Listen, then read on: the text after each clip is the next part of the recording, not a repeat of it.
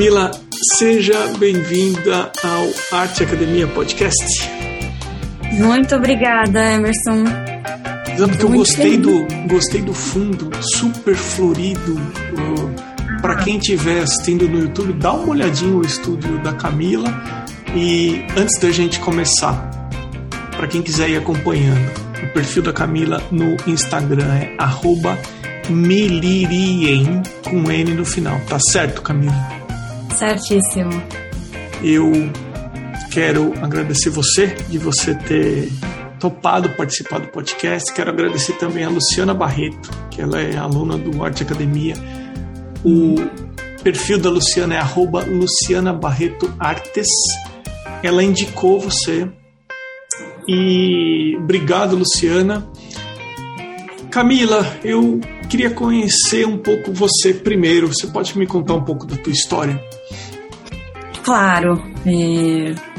Primeiro que a, a, Luciana é muito querida, é, gosto muito dela, a gente se acompanha nas redes sociais. Só queria deixar esse agradecimento para ela também. É, eu acho que eu sou como a maioria dos artistas que começou desenhando desde criança, ou antes disso, na verdade, desde que eu fui capaz de segurar um lápis na mão. E a minha mãe conta que eu desenhava nas paredes, hum. no sofá, todos os estofados e mesas.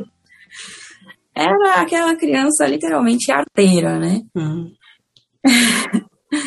e cresci assim. Eu tenho uma curiosidade que eu nunca usei cores, assim, eu sempre usei canetas e lápis. Sempre é, aprimorando o traço, né? E isso se seguiu até, até eu crescer bastante, assim.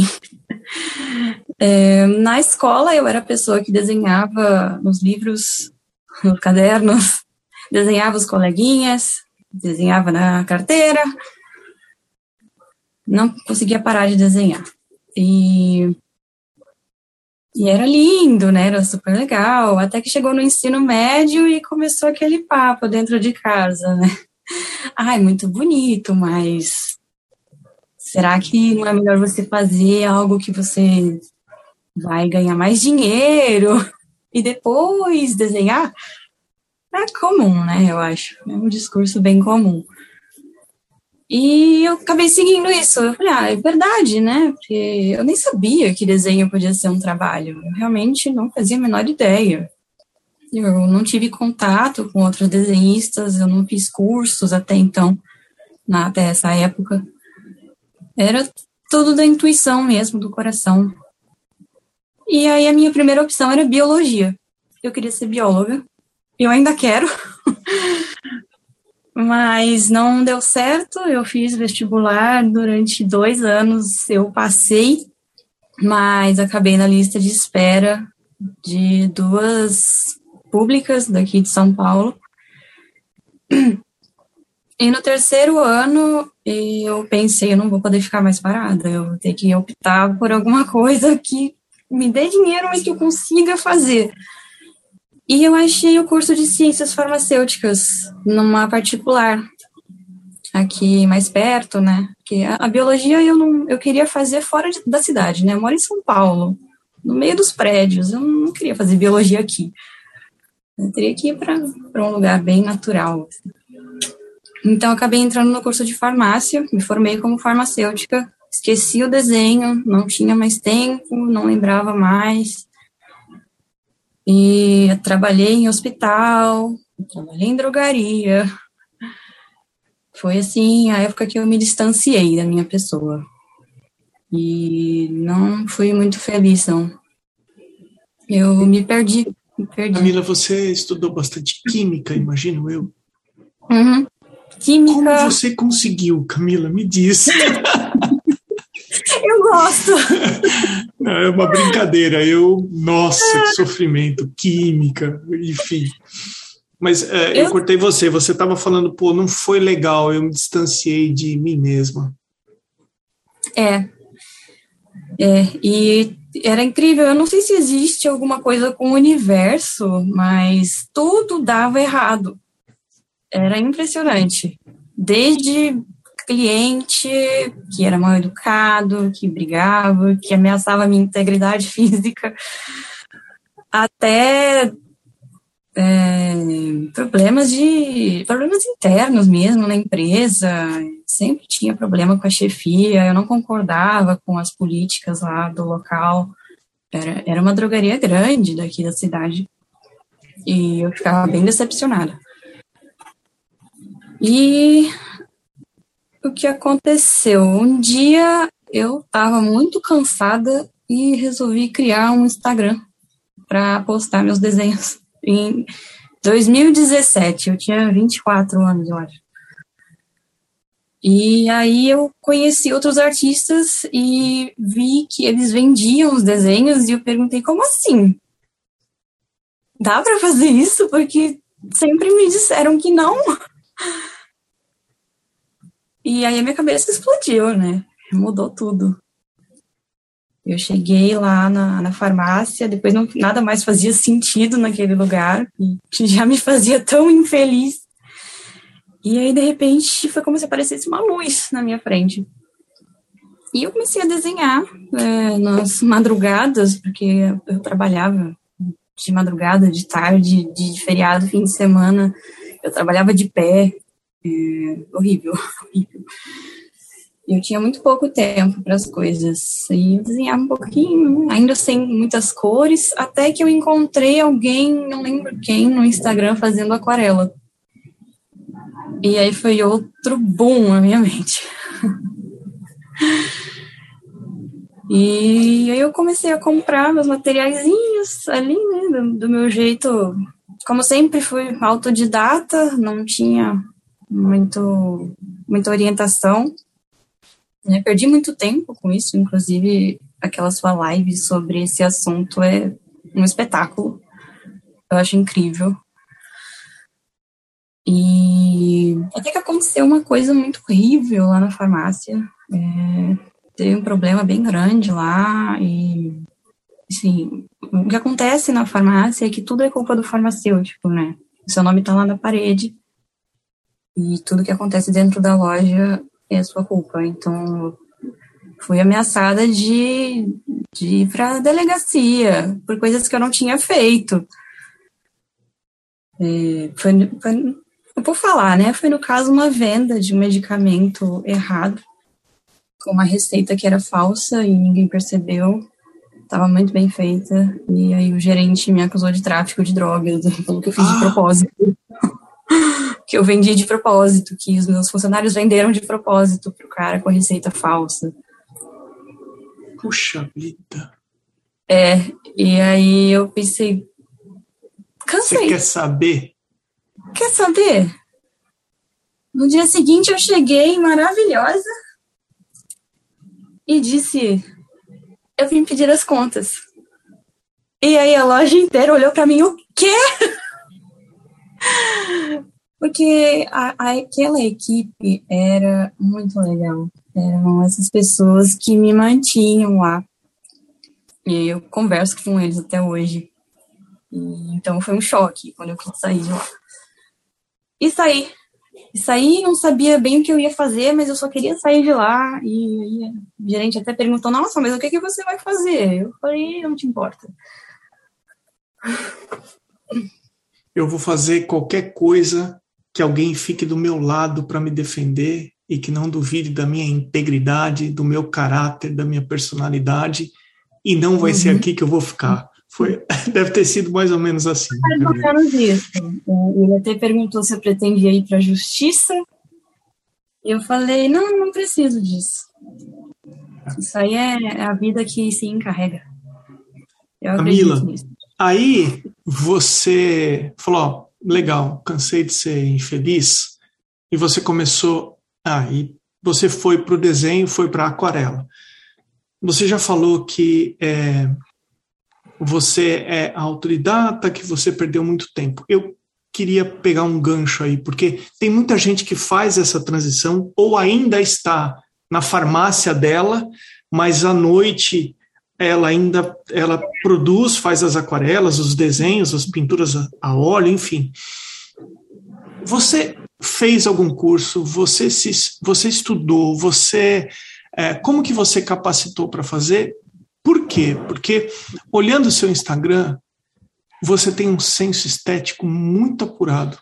Você tem um bom gosto, se é que é o termo certo para falar, mas dá para perceber que você tem um senso estético. Eu queria saber como é que você construiu isso.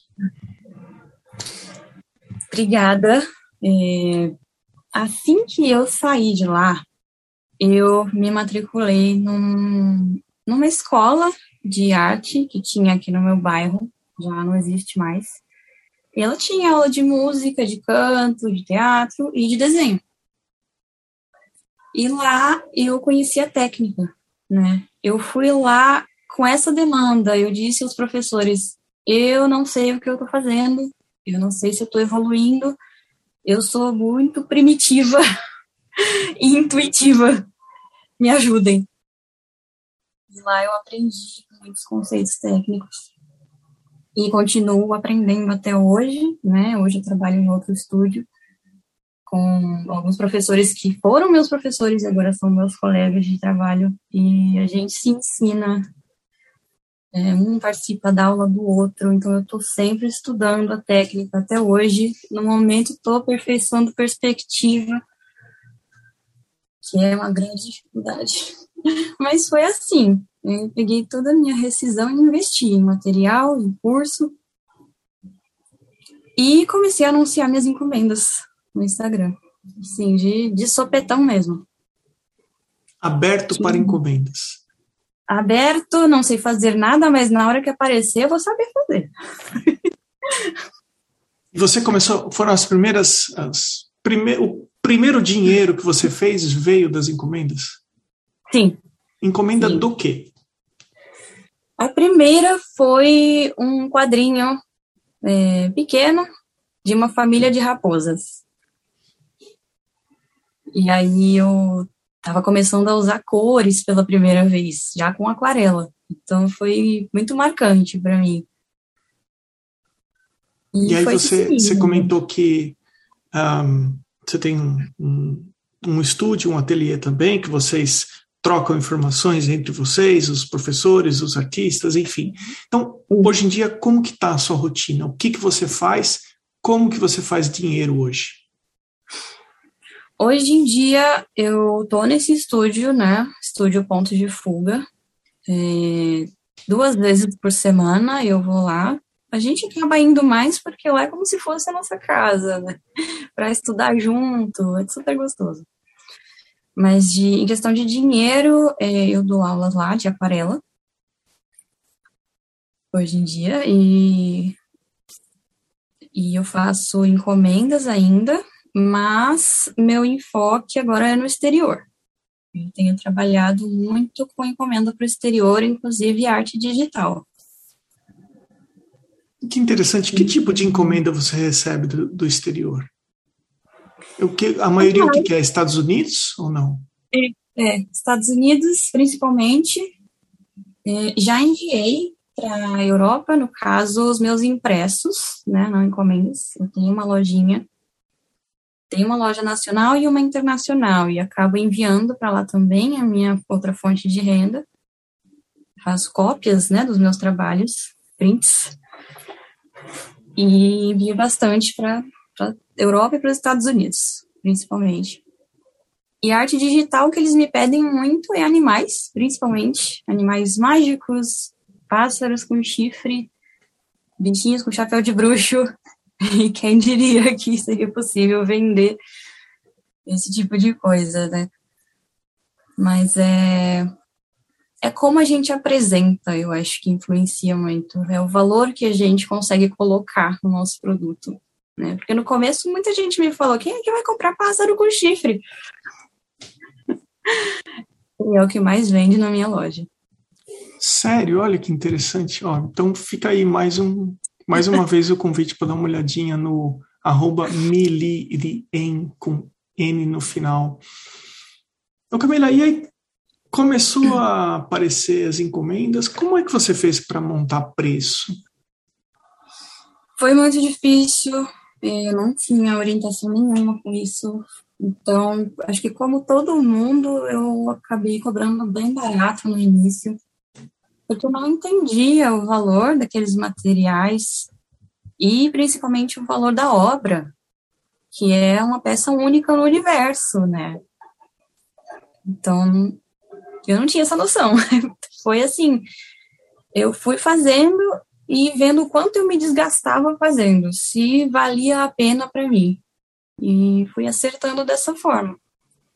Depois, durante a pandemia, que eu consegui aperfeiçoar isso através da minha amiga, colega Letícia Kumaira, que lançou um curso de marketing para ilustradores.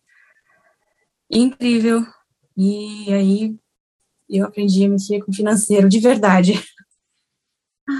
Vamos fazer uma, uma justiça aqui. A Letícia Kumaira participou do podcast. E a Letícia, ela é uma pessoa muito bacana, porque ela não hesita em compartilhar a informação. Ela compartilha a informação com quem precisar. Compartilhar a informação para ela não a faz menos competente nem tira os clientes que ela tem. Então, eu quero fazer jus aqui porque, é, já que você tocou no assunto da, tá, no nome da Letícia Kumar, então fica aqui um convite para o pessoal ouvir o, o, episódio dela, que é muito divertido, é legal pra caramba o é. episódio dela. Ela é super espontânea, falou uns palavrões durante o episódio. Foi. Eu adoro ela. É, Simplesmente. Ela é muito bacana. Ela uh, deixou assim gentilmente um depoimento no, no, no arteacademia.com.br sobre o meu curso, enfim, eu também assim também. gosto bastante dela. Quando a pessoa indica o artista para o podcast, lá no arroba Emerson Ferrandini, tem um link na bio, a pessoa informa a arroba própria dela, arroba do artista, ela pode deixar uma pergunta para o artista. Então, a Luciana, que indicou você, deixou a seguinte pergunta aqui. Ela, primeiro, elogia a composição das suas imagens, falando que são muito harmoniosas e nos conecta com a cena retratada. Pensando nisso, qual seria o seu processo de criação das suas artes? É uma bagunça completa que eu vou lapidando. Então é muito rabisco, muito teste. E eu sempre gosto de trazer a essência, né, que é a natureza, que que dá para ver aqui em volta, não pode faltar. Então, em termos de composição, de design, né, eu tento harmonizar esses elementos da natureza com os animais, com partes de animais que não existem nesses animais, mas por que não? É, e muito também vem dos meus sonhos, sabia? Eu sonho com eles, com essas composições, e eu acordo às vezes com ideias, eu acordo às vezes até de madrugada com o um caderninho do lado, e eu recomendo muito que façam isso. Desenha na hora, porque depois, se dormir de novo e acordar no dia seguinte, vai esquecer. Muito é, legal. Legal. É, você já comentou que você tem sentido um desafio em relação à perspectiva. Curiosamente, você dá aula num estudo que chama Ponto de Fuga. Ironicamente, é, onde é que você se sente mais confortável fazendo as artes que você faz? E onde é, além da perspectiva, tem mais alguma coisa que falar, Emerson? Estou patinando um pouco aqui, ó.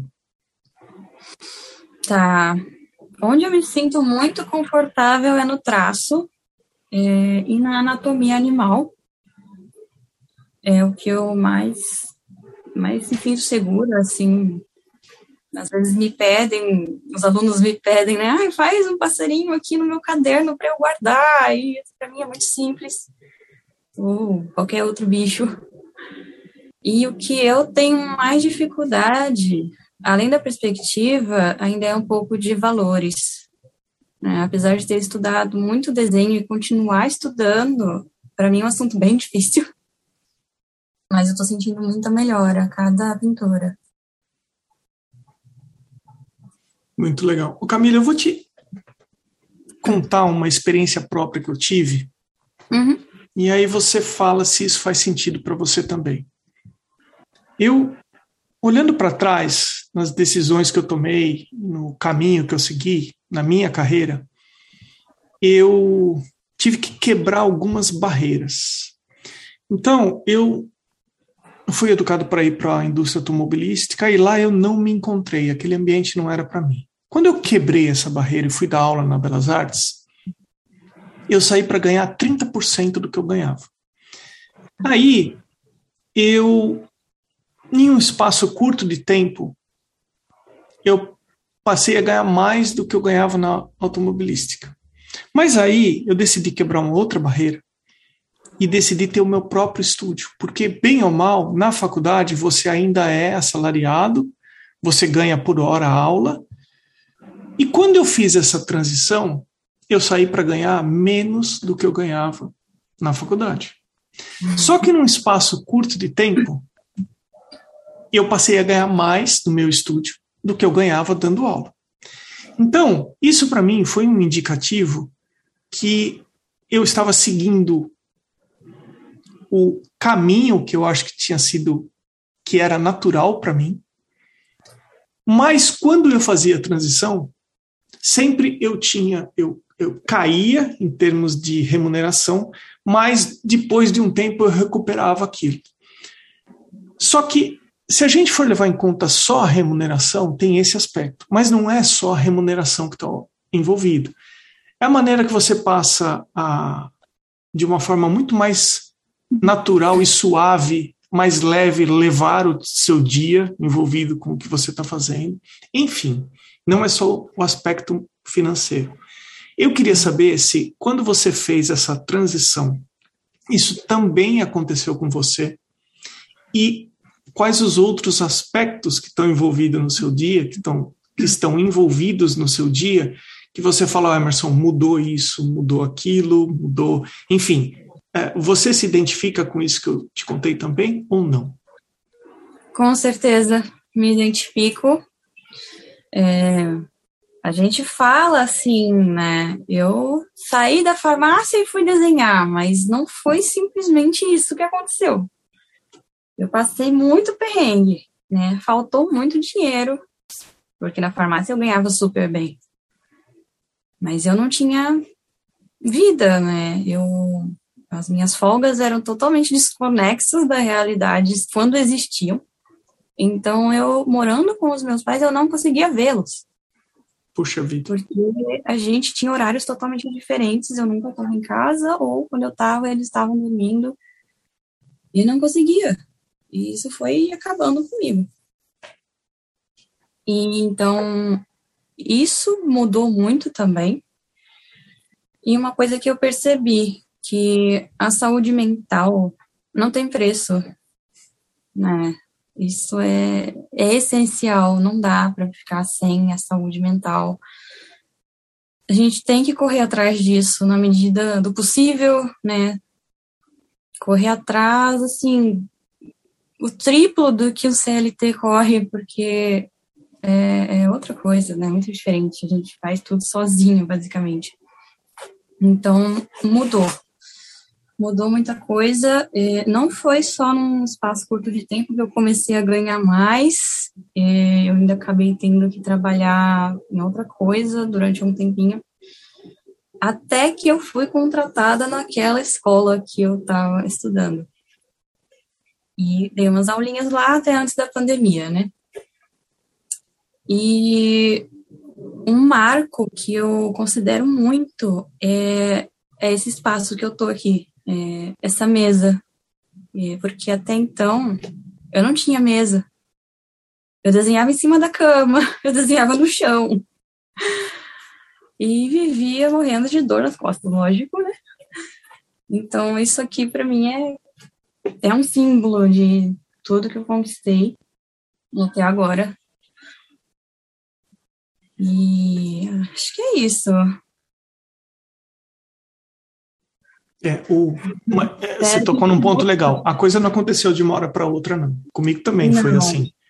Quando eu lembro que quando eu saí da automobilística, antes eu fui conversar com o coordenador do curso de, de design e ele falou para mim assim, ó, eu vou precisar de um professor de desenho, só que eu gostaria que você refizesse as aulas do primeiro, segundo e terceiro semestre só de desenho para você tomar suas notas como os professores dão essas aulas, pensando em dar aula, e aí lá no outro semestre eu te dou uma turma.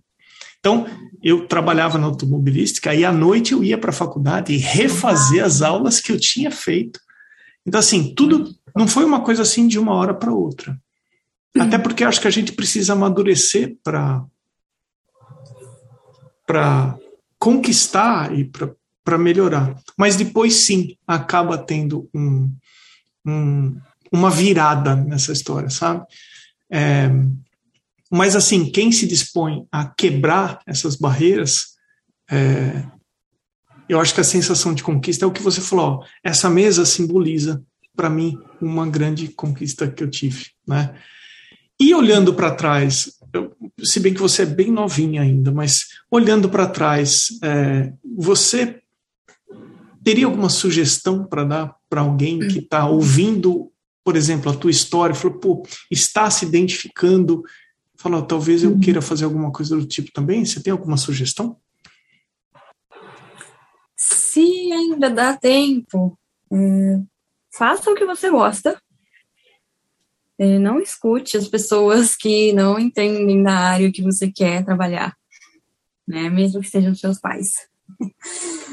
Eles não falam por mal, lógico que não, mas é, existe um preconceito com a área artística, né? É inegável. Então eu digo sempre para fazer o que gosta, se for possível, né, sem loucura, não faz que nem eu e simplesmente sair e fui vender desenho sem saber fazer. E é isso, eu diria para não se deixar maltratar pelos lugares, pela vida. Agora, se tem alguém se identificando que está num trabalho, que não está feliz, que pretende mudar de área, pensa. Você pode fazer muito esforço, gastar muita energia na empresa dos outros ou na sua. Fica a dica, né? Uhum, perfeito. Nada se compara quando a gente trabalha para a gente, né? Nossa, uma disposição que eu tenho. Eu tô cheia de trabalho aqui, eu tô maluca. Mas eu tô muito feliz, eu tô querendo fazer tudo isso. Eu tô feliz acordando mais cedo, dormindo mais tarde às vezes. É, você comentou que você, você tem, comentou que você tem uma loja para o Brasil e uma loja para o exterior. Aonde você tem a lojinha? Que site é? É o seu próprio site ou não? É, é, é o www.milirien.com, que é na, um provedor aqui brasileiro mesmo, né? E tem outra loja que tá, tá tudo lá na minha, nos meus links lá no, no, perfil do Instagram. A outra aceita pagamento internacional. E aí eu posso colocar os preços e... em dólar, em euro, que é muito mais interessante, né, Camila? Também. É. E, e, tem uma rede social também que eu tenho participado, que é predominantemente americana, onde eu pego as encomendas. Né, que é o Reddit, né, para quem, quem gostaria de tentar. Saber falar inglês e ter um portfólio legal. Legal. Camila, é, tem a, gente está chegando no final. Tem alguma coisa uhum. que, que a gente não conversou que você gostaria de repente de deixar gravado aqui? Já está acabando. Passou rápido, né? Passa muito rápido. E tem, tem sim. É... Eu hoje em dia aprecio muito o estudo né? Quando eu comecei a estudar, eu percebi o quanto eu estava para trás de ter feito tudo na intuição o tempo inteiro. Então, eu digo sempre para estudar, não importa se for na faculdade, se for num estúdio, num ateliê, mas procura orientação. É, confia na intuição também, né? É, acho que é legal ter um equilíbrio entre essas duas partes. E não que eu não pretenda me tornar acadêmica um dia, né? Eu gostaria muito. Mas agora não tá dando. e mesmo assim a gente não pode deixar de estudar, não. Né? Eu acho que o artista que considera que já sabe e que não precisa mexer em mais nada, ele tá errado. Simplesmente errado. Então, até os meus colegas, né, eles são mais velhos, né, os donos do estúdio atual, que foram meus professores, eles continuam estudando o tempo inteiro, é incrível. É, você sabe, você falou, é legal, que quanto mais a gente estuda, mais a gente tem vontade de aprender. Uhum. E eu ouvi uma coisa muito interessante num livro que eu estou ouvindo, que eu tenho o hábito de ouvir livros, né? É, enquanto eu caminho. E uma coisa muito legal que a pessoa comentou, ela falou que a curiosidade é a identificação de uma lacuna no nosso conhecimento. Nós somos curiosos porque nós identificamos que nós não sabemos as coisas.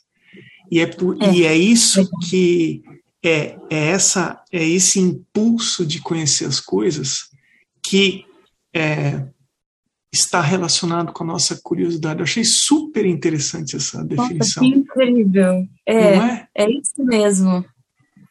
É a curiosidade que abre espaço para a gente crescer cada vez mais e conhecimento nunca é demais. Exatamente. Não preenche espaço igual o HD do computador, né? Que chega uma hora que Exato. não dá, no nosso cérebro não, não tem isso, não. É, é. Camila, eu vou hum. falar o perfil das pessoas que apoiam esse podcast. Uhum. Tempos atrás eu fiz uma promoção estimulando as pessoas para que elas uh, apoiassem o podcast e eu continuo é, pedindo para que as pessoas uh, apoiem esse projeto.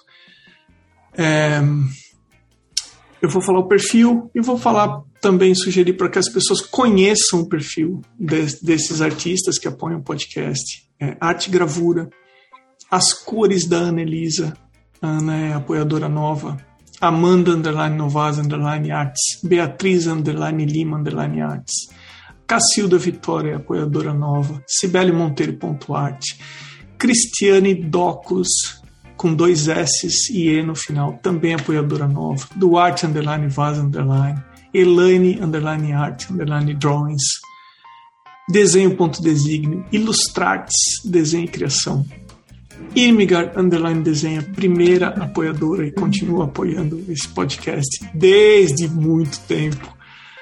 A Lo Castiglione Arte, a Lorena também é a apoiadora nova. A Marcia Underline, NN Underline Arte, também apoiadora nova. Mari Delmonte.arte também apoia o podcast faz tempo. Mário Sérgio Freitas, Maia Underline Painting, Mônica Mendes Artista, M Souto.arte, Oswaldo Underline Soares Underline Arte, Sérgio Underline Fuentes Underline Ilustra e Vinícius Mendes Arte. E também tem gente que apoia o podcast, mas prefere que o perfil não seja divulgado.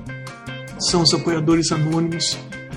Eu sou muito grato a todos eles Sou grato a você também, Camila. Muito obrigado por ter participado do Arte Academia Podcast, viu? E eu também sou grata a você. É, eu já vi artistas incríveis nesse podcast. Já vi amigas minhas, a Ana Vivian também, a Stephanie Boixá. E eu nunca imaginei que eu estaria aqui. Então, muito honrada mesmo. Muito obrigada. Estou muito feliz de verdade. E apoiem mesmo, gente, esse podcast. É super importante. É um conteúdo fantástico que o Emerson faz. É, na, verdade, na verdade, o conteúdo são os artistas que trazem. Eu só facilito a divulgação da informação. mas eu sempre sou muito grato a todos que aceitam participar também. Camila, obrigado, viu? Muito obrigada.